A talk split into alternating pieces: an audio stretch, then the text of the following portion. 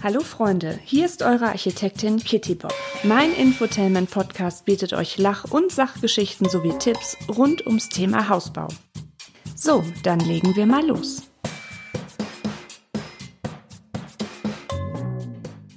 Liebe Hausbaufreunde, herzlich willkommen zu meinem Bau-Infotainment Podcast. Als Architektin mit über zehn Jahren Erfahrung in der Planung und Bauausführung möchte ich euch Tipps für euren Hausbau geben. Außerdem habe ich im Laufe meiner Podcast-Folgen noch die ein oder andere skurrile Geschichte aus meinem Berufsalltag für euch im Gepäck. Ich würde mich sehr, sehr, sehr, sehr, sehr, sehr freuen, wenn ihr meinen Podcast abonniert und mir auf Instagram unter die Kittybob folgt. Ja, in dieser Folge mache ich einen großen Sprung nach vorn und erzähle euch, wie der Ablauf der Gewerke auf der Baustelle funktioniert. Die Objektüberwachung beziehungsweise man nennt das auch Bauleitung, das macht ja den Großteil meiner beruflichen Tätigkeit aus. Und da ich weiß, dass einige von euch kurz vor der Realisierung ihres Traumhauses stehen, werde ich euch in dieser Folge den Bauablauf etwas näher vorstellen. Also, wer ist wann, warum auf meiner Baustelle? Ich stelle euch die Gewerke vor, die bei eurem Hausbau tätig werden. In der Regel ist die Reihenfolge der Gewerke bei nahezu allen Bauvorhaben gleich. Ähm, als mir die Idee für den Podcast kam oder für diese Podcast-Folge, da hatte ich, ich weiß nicht wieso, aber ich hatte sofort diese Liedzeile im Kopf. Ich weiß jetzt auch nicht, ist das ein Kinderlied? Der Maurer ist ein klüger Mann, er fängt das Haus von oben an. Naja, sowas wird natürlich äh, hoffentlich äh, nie passieren. Man stellt ja auch nicht erst die Badewanne aufs Grundstück und baut dann drumherum. Ich möchte euch an dieser Stelle noch darauf hinweisen, dass jeder Bau, jedes Grundstück, jede Bauherrschaft individuell sind. Auch können je nach Bauprojekt Ausführungs- und Konstruktionsdetails der Bauteile und auch Ausstattungswünsche der Bauherren variieren. Das Thema Bauen ist einfach sehr komplex. Die Vielzahl der unbestimmbaren Einflüsse mit immer anderen Auswirkungen erschweren die Möglichkeit für einen allgemeingültigen und genau vorbestimmbaren Bauablaufplan, der auf jedes beliebige Bauprojekt anwendbar ist. Daher werde ich euch den Gewerkeablauf für die drei Bauphasen grob erläutern und euch ab und zu natürlich auch ein paar praktische Tipps geben. Ich habe die Phasen wie folgt eingeteilt. Rohbauphase, Ausbauphase und last but not least the end, die Endausbauphase. Hierfür gehe ich von einem Neubau aus als Massivbau mit einem Satteldach, also mit einem Holzdachstuhl obendrauf und einer verputzten Fassade. Die Ausbau- und Endausbauphase wird auch für die von euch interessant sein, die sich in der Sanierung bzw. Modernisierung eines bereits bestehenden Hauses befinden. Und auch für die von euch, die das Glück haben, einen Architekten oder Bauingenieur für die Bauleitung an ihrer Seite zu haben, wird das eine spannende Folge sein. Noch ein Hinweis vorweg. Damit ich euch das alles einfach flüssiger erzählen kann, werde ich auf das Gendern verzichten. Ne? Also ich werde jetzt einfach rigoros alle Berufe vermännlichen. Hau, hau, hau. Bevor überhaupt irgendein Gewerk auf der Baustelle auftaucht, hüpft der Vermesser über das Grundstück.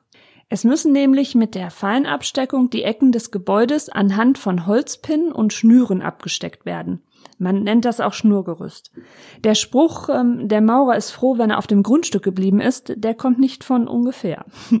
Wenn ihr einen Keller habt, wird für die Ausschachtungsarbeiten vorher die Grobabsteckung durchgeführt. Das sind dann meistens nur Holzpenne.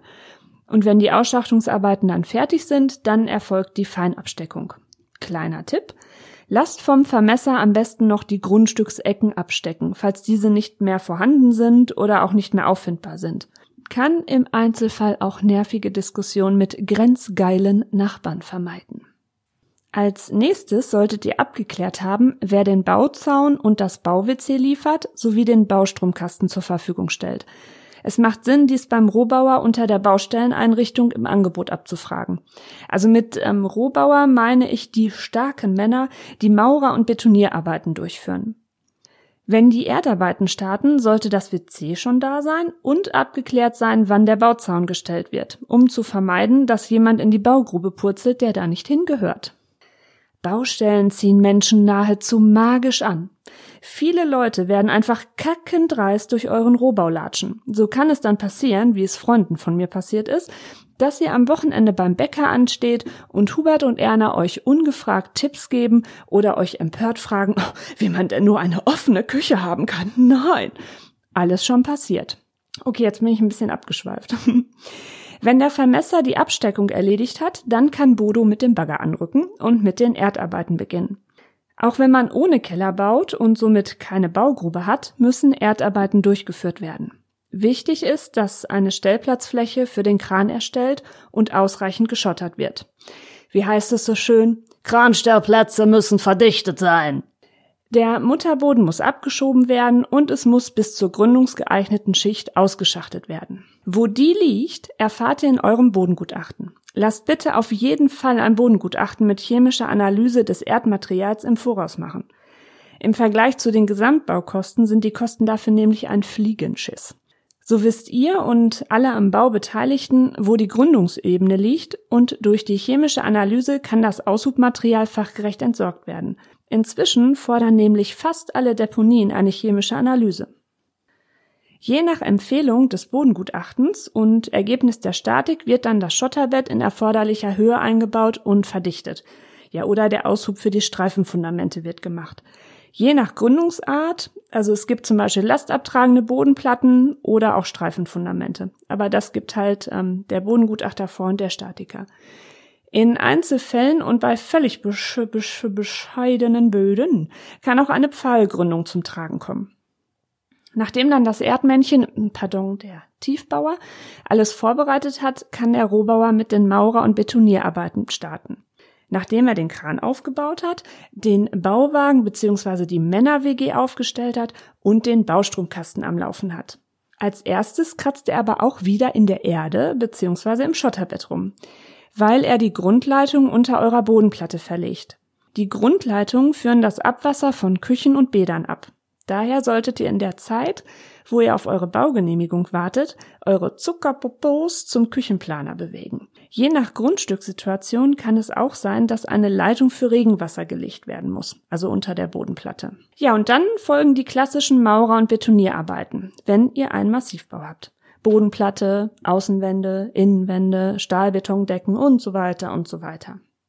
Bei einem Holzrahmenbau wird euch der Rohbauer nur die Bodenplatte erstellen. Ähm, apropos Decken. Während der Maurer- und Betonierarbeiten taucht jemand auf, mit dem ihr zu dieser frühen Zeit bestimmt gar nicht gerechnet habt. Der Elektriker. Warum? Bevor die Fertigteilelemente der Decken mit Ortbeton zugeklatscht werden, verlegt der Elektriker Leerrohre für seine spätere Rohinstallation. Bemüht euch also frühzeitig um den Elektriker eures Vertrauens und erstellt bzw. besprecht mit ihm oder auch zusammen mit eurem Architekten die Elektropläne. Angenommen, ihr habt einen Keller, dann erfolgt die Baugrubenverfüllung, nachdem die Decke über Kellergeschoss betoniert wurde. Vorher bitte nicht, sonst könnten unter Umständen die Außenwände durch den Erddruck wegklappen. In einem Baugebiet, wo sich aktuell eine meiner Baustellen befindet, haben Arbeiter an einer Nachbarbaustelle die Baugrube verfüllt, bevor die Kellerdecke fertig war. Ganz nach dem Motto, das Glück ist mit den Doofen. Ist da zwar nichts passiert, aber richtig war das auf keinen Fall. Auch das Gerüst ist ein wichtiger Punkt, weil es ab einer gewissen Höhe Pflicht ist. Lasst es sofort mit entsprechenden Auslegern aufbauen, sodass es nicht nur für den Rohbau, sondern auch für die Zimmerer- und Dachdeckerarbeiten sofort passend ist, beziehungsweise ohne wenig Aufwand angepasst werden kann. Wenn der Rohbau richtfertig ist, kommt der Zimmerer mit dem Holz für den Dachstuhl.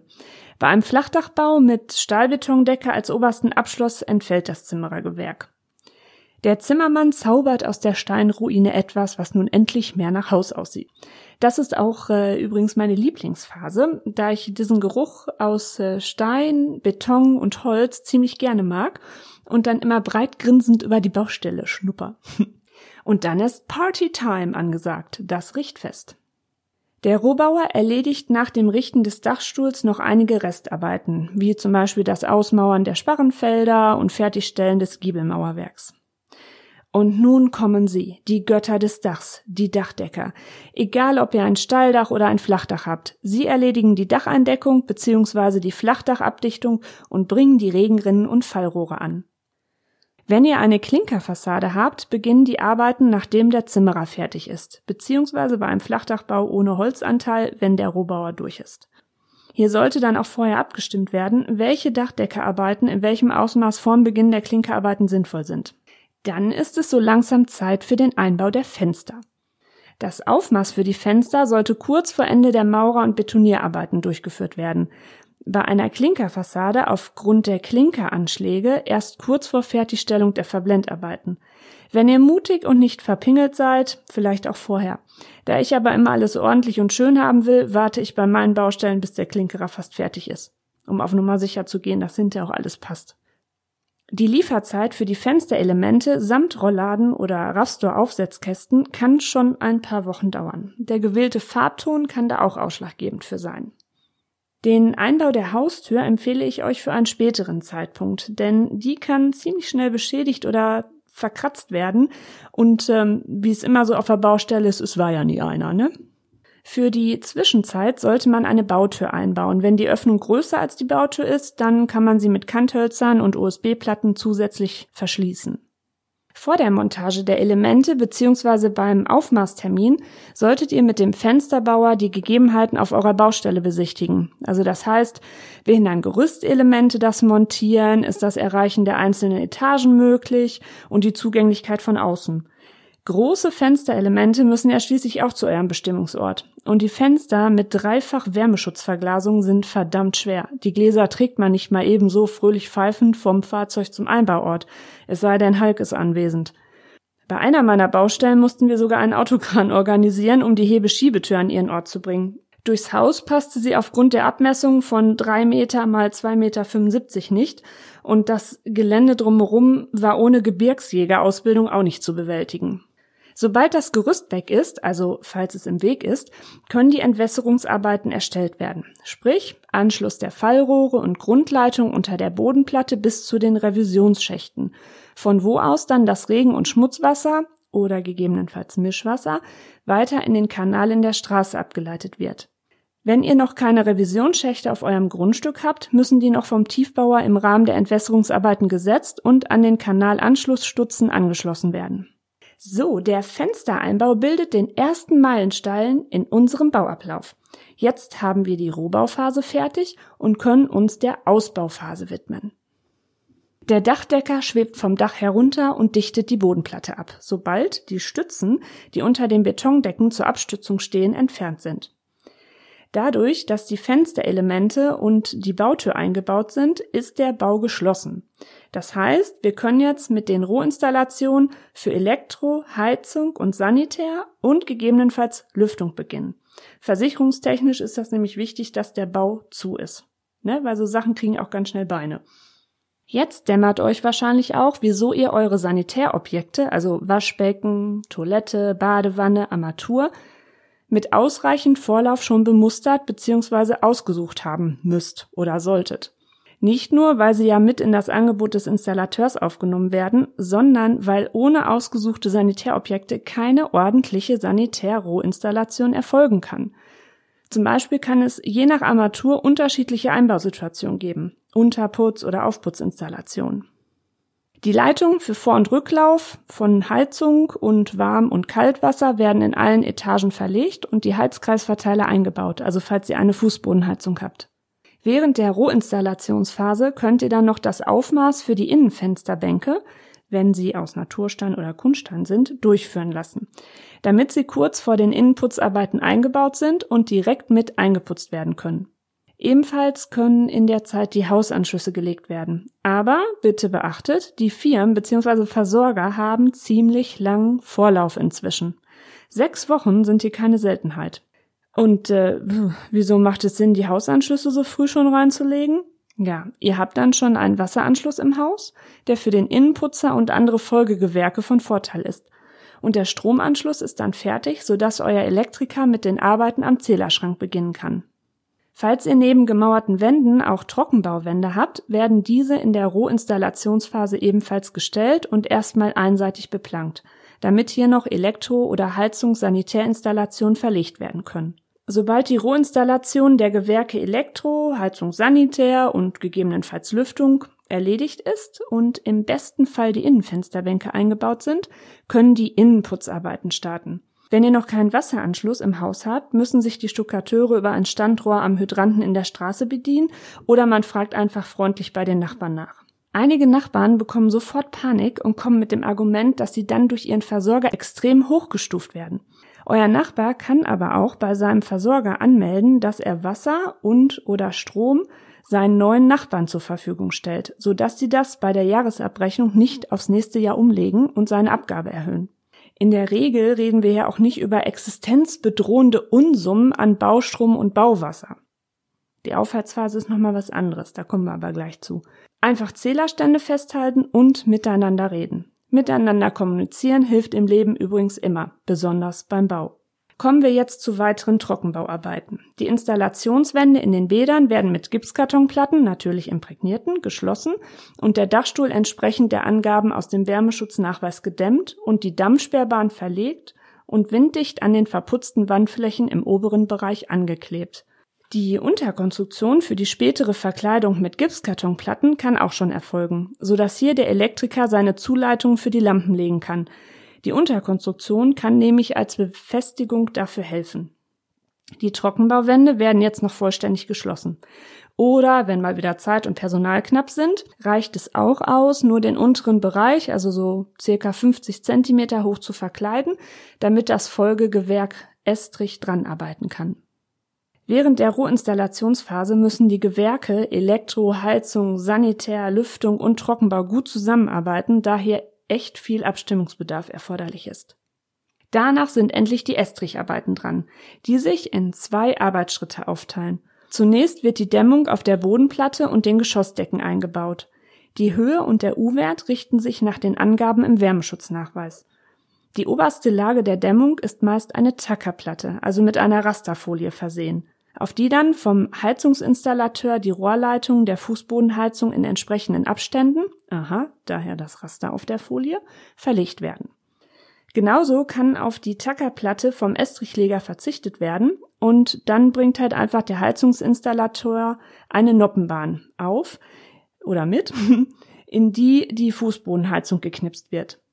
Sobald der Installateur dann grünes Licht gegeben hat und die Rohrleitung der Fußbodenheizung mit Wasser oder Luft abgedrückt hat, um eventuelle Undichtigkeiten auszuschließen, kann der Estrich eingebaut werden. Vorher sollten aber sämtliche Deckendurchbrüche, die für die Rohinstallation innerhalb der Etagen angelegt worden sind, geschlossen werden. Zum Thema Estrich werde ich aber am besten noch mal eine eigene Folge aufnehmen. Hierzu habe ich nämlich ähm, auch noch eine Anekdote aus meinem Berufsalltag für euch, als mir ähm, ein unbelehrbarer Bauherrn-Opi im Estrich feststeckte. Und mit dem Einbau des Estrichs haben wir den zweiten Meilenstein im Bauablauf erreicht. Bevor nun der Endausbau beginnen kann, muss der Estrich bzw. der ganze Bau möglichst trocken sein. Es ist nämlich unheimlich viel Wasser verbaut worden, ne? also im Beton, im Mörtel, im Kleber, im Innenputz, im Estrich und das muss halt auch alles raus. Man sagt aber eigentlich, dass Neubauten richtig trocken erst nach drei Jahren sind. Daher ist auch vor Estricheinbau mit dem Heizungsinstallateur abzustimmen, wie die Aufheizphase geregelt wird – in vielen Fällen kommen mobile Übergangsheizungen zum Einsatz, von mir auch liebevoll Heizboy genannt, die über Strom laufen. Die Aufheizphase zieht in den Wochen sehr viel Energie bzw. sehr viel Strom. Das kann auch schon mal 1500 bis 3000 Euro Stromkosten verursachen. Also plant das bitte bei eurem Budget mit ein. Ja, und so eine Estrichtrocknung, die kann auch schon mal sechs bis zwölf Wochen dauern. Dies hängt mit verschiedenen Faktoren zusammen. Zum Beispiel, wird der Estrich richtig aufgeheizt? Läuft die Fußbodenheizung richtig oder ist irgendwo Luft drin? Wird regelmäßig und ausreichend von dem Bauherrn gelüftet? Wie ist die Temperatur, Luftfeuchtigkeit draußen? Nimmt die Luft ausreichend Baufeuchte mit beim Lüften? Und es kommt natürlich auch auf die Estrichart an. Ja, man muss es leider sagen. Während der Estrich trocknet, tut sich leider nicht wirklich viel auf der Baustelle. Allerdings ermöglicht der Einbau des Estrichs nun folgende Aufmaßtermine. Küche, Innentüren und Treppe, falls ihr eine Vollholztreppe habt. Dann kommen wir auch jetzt zur letzten Phase, der Endausbauphase. Sobald der Estrich schon gut getrocknet ist, beziehungsweise es nicht mehr tropisch klamm in der Bude ist und das Schwitzwasser in Wasserfällen von den Fenstern läuft, können die Gipskartonplatten als Verkleidung für die oberste Decke, wenn ihr einen Dachstuhl habt, angebracht werden und oder auch die abgehängten Decken. Auch mit den Malerarbeiten kann so langsam begonnen werden. Das hat übrigens den Vorteil, dass der Maler weniger Abklebearbeiten hat, weil der Bodenbelag ja noch nicht drin ist. Falls ihr Innenfensterbänke aus Holz habt, können die nun auch eingebaut werden, sodass der Maler diese schön mit anarbeiten kann.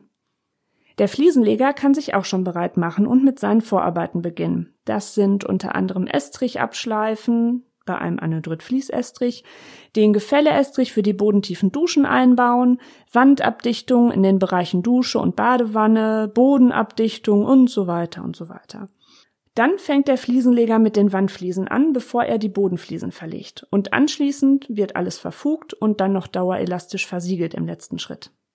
Zeitgleich oder nach Fertigstellung der Fliesenarbeiten können dann auch die anderen Bodenbelege, also zum Beispiel Parkettteppich, Laminat, PVC-Designbelach und was es noch so alles gibt, verlegt werden. Je nach gewünschten Bodenbelag sind dann noch entsprechende Vorbereitungen durch den Verleger durchzuführen. Da wir ja die Haustür relativ spät eingebaut haben, muss noch die Innenleibung verputzt werden und gegebenenfalls der Fußbodenaufbau, also die Dämmung und der Estrich, angearbeitet werden. Das bekommt aber jeder gute Bodenleger ohne großes Murren und Knurren hin.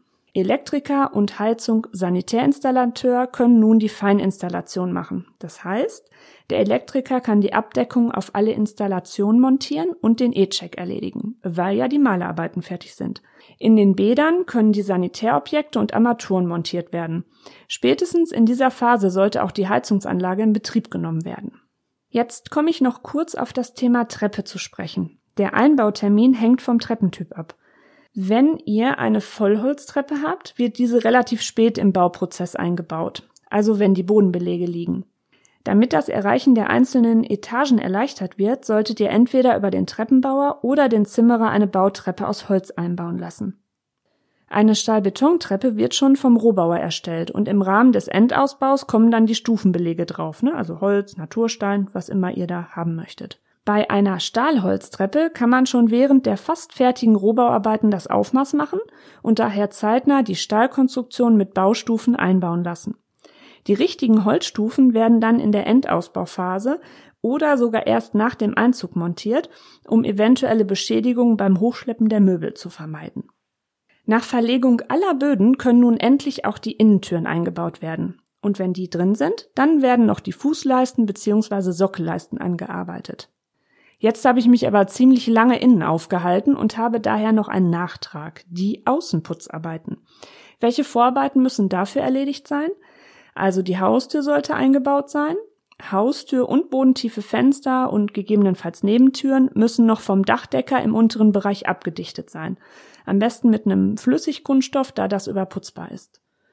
Die Außenfensterbänke müssen dran sein und alle Zuleitungen bzw. Unterputzsteckdosen für die außenliegenden Elektroinstallationen sollten drin sein. Ja, und ein Gerüst muss dafür vorhanden sein. Das kann der Stuckateur aber auch mit anbieten. Es lohnt sich meist nicht, das Gerüst aus der Rohbauphase stehen zu lassen, da pro Woche Standzeitgebühren zu bezahlen sind und das Gerüst bei einigen Arbeiten auch einfach im Weg ist. Die Außenanlagen können nach den Außenputzarbeiten angelegt werden, wenn dafür noch Geld übrig ist. Hier wieder ein Tipp. Lasst im Rahmen der Erdarbeiten bereits Flächen wie Zufahrten, Zuwegungen, Terrassen auskoffern und ausreichend schottern. Das ist meist günstiger, weil der Tiefbauer mit großem Gerät das mal eben anlegen kann. Und ihr habt es rund ums Haus schon etwas ordentlicher. Ja, und zu guter Letzt wird vom Vermesser noch die Endeinmessung durchgeführt und ihr meldet die Fertigstellung bei der Genehmigungsbehörde an. Voila! Einziehen und glücklich sein. Zu Risiken und Nebenwirkungen fragen Sie Ihren Fachhandwerker oder Architekten.